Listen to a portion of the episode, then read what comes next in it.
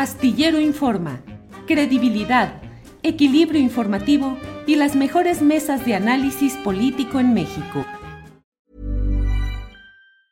Tired of ads barging into your favorite news podcasts? Good news. Ad-free listening is available on Amazon Music. For all the music plus top podcasts included with your Prime membership. Stay up to date on everything newsworthy by downloading the Amazon Music app for free or go to amazon.com slash news ad free.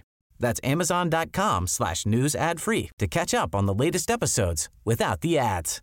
Hey, I'm Ryan Reynolds. At Mint Mobile, we like to do the opposite of what Big Wireless does. They charge you a lot, we charge you a little. So naturally, when they announced they'd be raising their prices due to inflation, we decided to deflate our prices due to not hating you.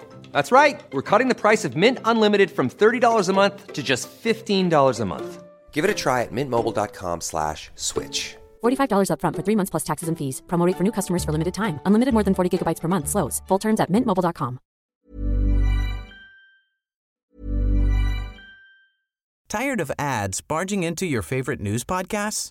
Good news. Ad-free listening is available on Amazon Music. For all the music plus top podcasts included with your Prime membership. Stay up to date on everything newsworthy by downloading the Amazon Music app for free or go to amazon.com slash news ad free.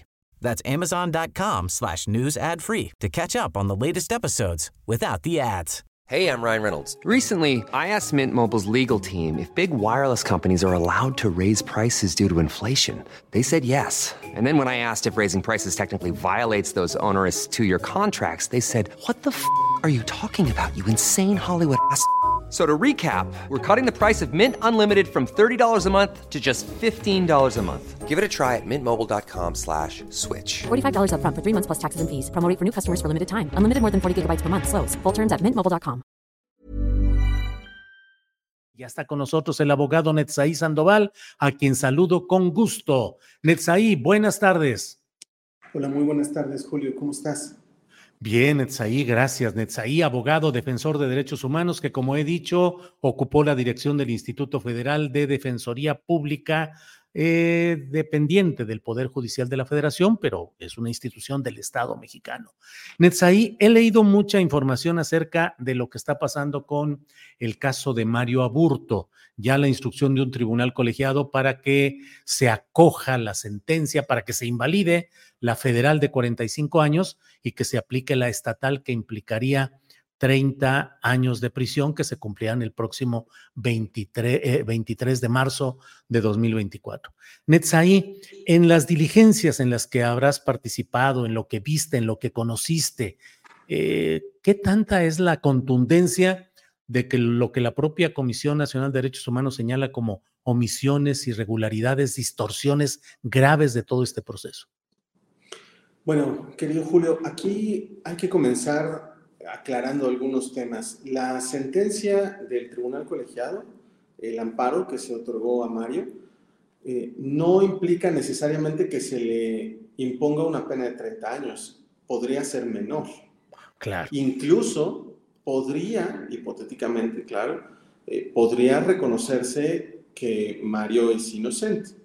Claro. Eh, lo que sí se le está ordenando es que se juzgue el caso eh, en una figura que se llama traslación del tipo, es decir, que en lugar de aplicarle el tipo penal de homicidio que estaba previsto en el Código Penal Federal, se le aplique la figura de homicidio que estaba prevista en el Código Penal del Estado, la local. Y tienes razón, las penas máximas son las que tú señalaste, pero esto no implica necesariamente que se le tenga que poner la pena máxima.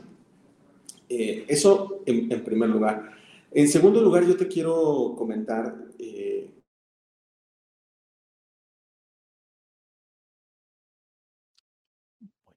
Vamos a ver. Se pasmó tantito, ya, ahí te escuchamos. Sí. Adelante, sí. Yo te quería decir que Mario en realidad eh, pues es una persona que desde hace mucho tiempo eh, podía haber obtenido beneficios preliberacionales. Él tenía la posibilidad de solicitar que se diera por compurgada su pena debido a su buen comportamiento en los centros de reinserción social. Eh, sin embargo, él nunca buscó, nunca optó por obtener su libertad por esa vía. A él no le parecía bueno porque aquí hay una gran problemática. Él, pues primera, ha perdido prácticamente tres décadas de su vida. Eh, digo, eh, él no conoce los celulares, en fin, tantas cosas, internet que han ocurrido en, nuestro planeta, eh, pues él no está familiarizado con ninguna de estas realidades. Entonces, él no se siente, digamos, eh, contento de simplemente salir de prisión. Él quería que se revisaran todas las injusticias de las que fue víctima en su caso. Para él no bastaba con obtener su libertad, él quería que se conociera la tortura de la que fue víctima y muchas otras irregularidades. Entonces, esto creo que es bien importante que la gente lo sepa. Eh, Mario Aburto confesó haber participado en, este delito tan pues, conocido ¿no? en contra de eh, el entonces candidato presidencial eh, Luis Donaldo Colosio. Eh, sin embargo, siempre se habla de él como el, asesino confeso. Y yo creo que es bien importante, estimado Julio, que la gente sepa que, en primer lugar, Mario Aburto fue torturado y esto no lo digo yo, eh, esto lo dicen los dictámenes eh, conforme al protocolo de Estambul que fueron practicados por la Comisión Nacional de los Derechos Humanos. Eh, después, Mario Aburto no tuvo comunicación con sus, con sus defensores, con sus abogados, ni público ni privado, no tuvo comunicación eh, antes de autoinculparse. Es decir, cuando se toma su declaración donde él se autoinculpa, él no había consultado con ningún abogado o abogada. Y esto en la sentencia que ha estado generando interés mediático, en la sentencia se considera que no tuvo una defensa adecuada. Y eh, te comparto un, un, dato, por ejemplo, la defensa de Mario Aburto durante todos estos años nunca ofreció pruebas para digamos, deslindar la responsabilidad de Mario. Nunca ofreció evidencia para, eh, digamos, generar convicción en los tribunales, en las juezas y los jueces, eh, para enfrentar la imputación. Es decir, eh, tú le otorgas formalmente un defensor público a esta persona, pero en la realidad no lo defiendes. Durante todos estos años, estas tres décadas, a nadie se le ocurrió presentar recursos, ofrecer pruebas para defender a Mario Aburto. Y en ese sentido, no basta con que tengas asignado un abogado, defensor un licenciado en Derecho. No, eh, la Suprema Corte ha establecido que eh, tiene que existir un estándar mínimo de debida diligencia a favor del imputado para que se pueda considerar que se le defendió realmente, que hubo un acceso eh, pues a una defensa adecuada.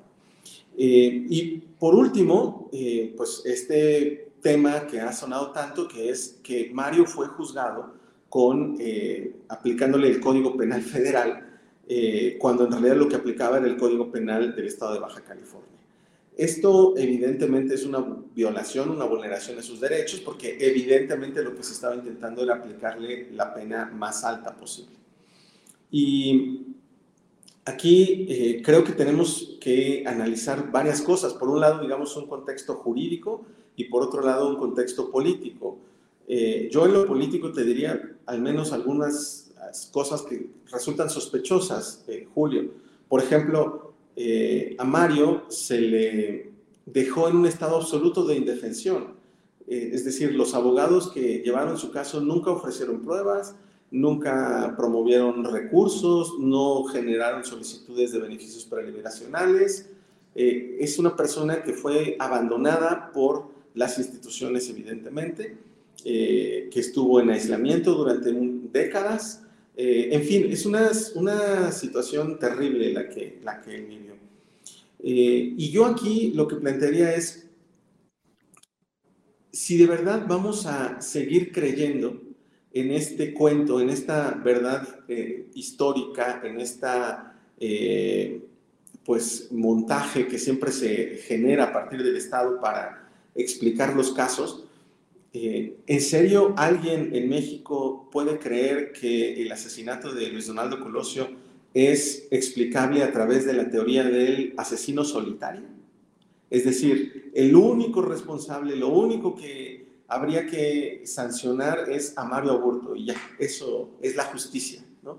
Este, eh, una persona con equipos de seguridad que estaba a punto de convertirse en presidente de la República, eh, rodeado de sus simpatizantes, eh, no solo se le asesina, sino que además no se investiga su caso, ¿vale?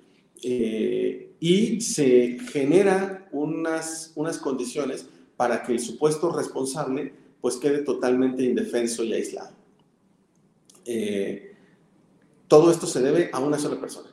No hay más explicaciones, no hay nada que investigar, no hay por qué preguntar eh, pues todos los intereses políticos que había detrás de ese asesinato. No, solo es un asesino solitario.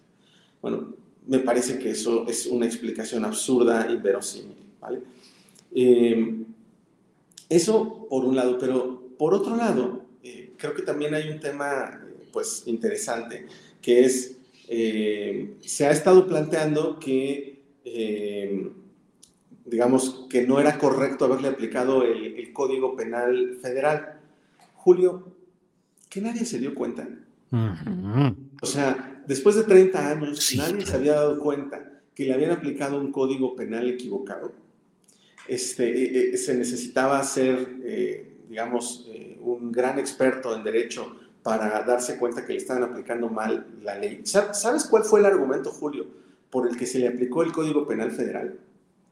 Eh, se, empezó a involucrar esto primero diciendo, bueno, eh, había un arma y las armas están reguladas por una ley federal que es la de eh, armas de fuego y explosivos. Ok, pero pues se puede juzgar el delito de, relacionado con las armas eh, separado, eso en el ámbito federal, y por otro lado, juzgar el homicidio. El homicidio es un delito local. Pero la justificación fue francamente ridícula. Lo que se dijo por parte de los jueces eh, federales de aquella época es que como era un candidato a un puesto federal, o a la presidencia ¿no? de la República, eh, y había una ley electoral que decía que los delitos cometidos en campañas federales eran delitos federales, claro, pero delitos electorales, por Dios, ¿vale? No un homicidio. Entonces, el argumento fue, ah, como es candidato a, un puesto federal, entonces el delito es federal. Pues no, evidentemente no, el, homicidio es un delito local, no, no tenía ningún sustento el juzgarlo con esa eh, penalidad mayor.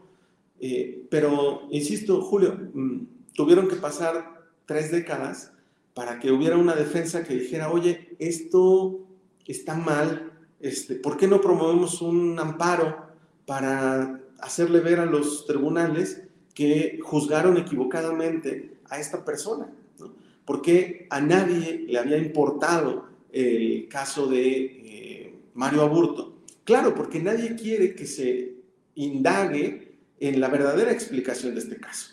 La verdadera explicación de este caso tiene contenidos evidentemente políticos y eh, hay actores políticos de la mayor relevancia de este país que estaban involucrados en esos hechos y que trataron de encubrir y de explicar ese asesinato con la teoría de un asesino solitario. Entonces, esto, insisto, eh, tiene que preguntarse por qué a nadie se le había, le había interesado promover un recurso para hacer ver que se había aplicado una ley absurdamente, una ley que no, no, resultaba aplicable. Eh, ahora, eh, Netzaí, toda esta serie de irregularidades, distorsiones, omisiones, ¿puede subsistir la responsabilidad penal de quienes resultaran imputados de estos, de estos delitos por ser eh, algo por ser un delito de lesa humanidad o ya prescribieron? Bueno, en cuanto a la tortura, Julio, la, tortura es un delito imprescriptible, la tortura es un delito que en ciertos contextos se puede considerar de lesa humanidad y por lo tanto la tortura de la, que, digamos, que se utilizó para fabricar este caso, por supuesto que se puede investigar. Eh, eso no prescribiría. Ahora, si lo que pretendemos es encontrar a los verdaderos culpables del homicidio de Luis Donaldo Colosio, pues evidentemente sí pudiera argumentarse que eh, operaría la prescripción, ¿vale? Eh, pero, digamos, habría que analizar el caso con más detalle porque también existen excepciones a eh, la operación de esta figura de prescripción, a, su actualización, porque pues muchas veces si la persona ha sido, digamos, se ha, se, ha, dado a la fuga, ha tratado de evadir la acción de la justicia, se puede considerar que no opera eh, la prescripción y podrían hacerse algunos argumentos tratando de eh, justificar si debiera investigarse o no, abrirse nuevamente el caso de eh, el homicidio de Luis Donaldo Coloso. eso, digamos, sí, tienes razón, es un tema que en principio prescribe, pero también, insisto, habría posibilidades legales para investigar a mayor profundidad. Netzaí, de lo que estamos hablando y agradeciéndote esta oportunidad de platicar y todo el esclarecimiento que nos has ayudado a tener respecto a este tema. Mm, ¿Fue el Estado también aquí? Pues mira, eh, yo te puedo decir que fue el Estado el que torturó a Mario Burto. Fue el Estado el que lo dejó en estado de indefensión para que no se supiera la verdad. Eh, fue el Estado el que eh, le aplicó un código penal que evidentemente no resultaba aplicable a este caso. Y, esto, pues justamente con el objetivo de acallar todo el, digamos, la, la, problemática que se estaba generando en ese momento. Y yo creo que es un caso que tenemos que analizar, Julio, de una forma más... Eh, pues más empática, más humana. Yo te quiero compartir una reflexión, Julio. No sé si tú has visto y, de hecho por las entrevistas últimas que he visto en tu, en tu canal, eh, he notado que hay una, una disputa, em, una batalla, diría yo, mediática entre la Comisión Nacional de los Derechos Humanos y eh, el abogado Jesús González Esmal. Y básicamente la batalla es por saber quién debe llevarse el crédito, el mérito por eh, la sentencia de amparo del caso de Mario Aburto.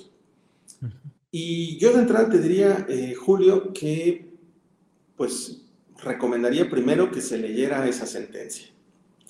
Eh, y segunda, creo que la comisión, en lugar de festejar en este momento, tendría que enfocarse en lograr que se materialice la liberación y la reinserción social de Mario, porque eh, durante muchos años estuvo aislado. Y entonces, eh, es muy importante que se pueda reintegrar con su familia, que no está en México. En fin, hay muchas cosas que tendría que hacer la Comisión de Derechos Humanos antes de andar festejando y antes de iniciar una batalla en los medios de comunicación tratando de llevarse la estrellita de que ellos eh, atendieron o defendieron este caso. Incluso creo, eh, Julio, que existe la opinión, y, francamente es una opinión equivocada, en realidad la Comisión de Derechos Humanos no fue la que logró que se revisara este asunto. eso es totalmente falso. Eh, si tú lees la sentencia, Julio, la sentencia dice expresamente que la información que ofreció la Comisión Nacional de Derechos Humanos en torno a la tortura de la que fue víctima Mario no se iba a tomar en cuenta. No se tomó en cuenta. Porque el argumento es que tenían que analizar el caso tal como lo analizaron los jueces de los años 90. Es decir, no podían utilizar pruebas nuevas. Ese fue el criterio del tribunal colegiado. Yo, por cierto, diría que eso se debe debatir porque eh, el hecho de que exista tortura tendría que haberse valorado para excluir ciertas pruebas que se obtuvieron bajo tortura. Pero bueno, el tribunal colegiado dijo, esto que ofreció la Comisión de Derechos Humanos, a mí no me interesa, yo no lo voy a utilizar. Entonces, eh, que la comisión diga, esto es mi mérito y Jesús González Usmal no, y híjole, francamente creo que están actuando de una forma indebida, que valdría la pena que, mm, pues, se comenzara por atender primero la problemática de Mario, que se lograra su liberación y su reinserción social, y después ya que debatan sobre quién debe llevarse los méritos eh, en la sentencia del de, Tribunal de sí. claramente que mm. quien llevó la defensa de ese caso fue la entonces Defensoría Pública Federal. Netzaí, te agradezco mucho la posibilidad de esclarecer y de hablar sobre este tema que seguramente nos va a dar oportunidad de platicar un poco más adelante. Por hoy, muchas gracias y seguimos en contacto, Netzaí. Muchísimas gracias, querido Julio, que estés muy bien. Gracias, Netzaí. Hasta luego.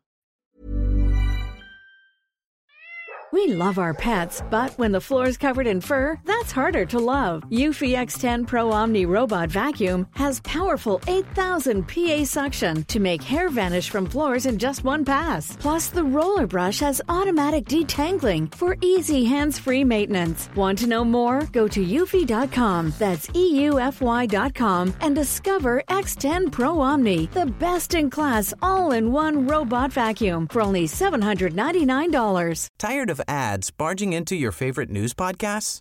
Good news. Ad-free listening is available on Amazon Music for all the music plus top podcasts included with your Prime membership. Stay up to date on everything newsworthy by downloading the Amazon Music app for free or go to amazon.com slash news ad free. That's amazon.com slash news ad free to catch up on the latest episodes without the ads. Para que te enteres del próximo noticiero, suscríbete y dale follow en Apple, Spotify, Amazon Music, Google o donde sea que escuches podcast. Te invitamos a visitar nuestra página julioastillero.com.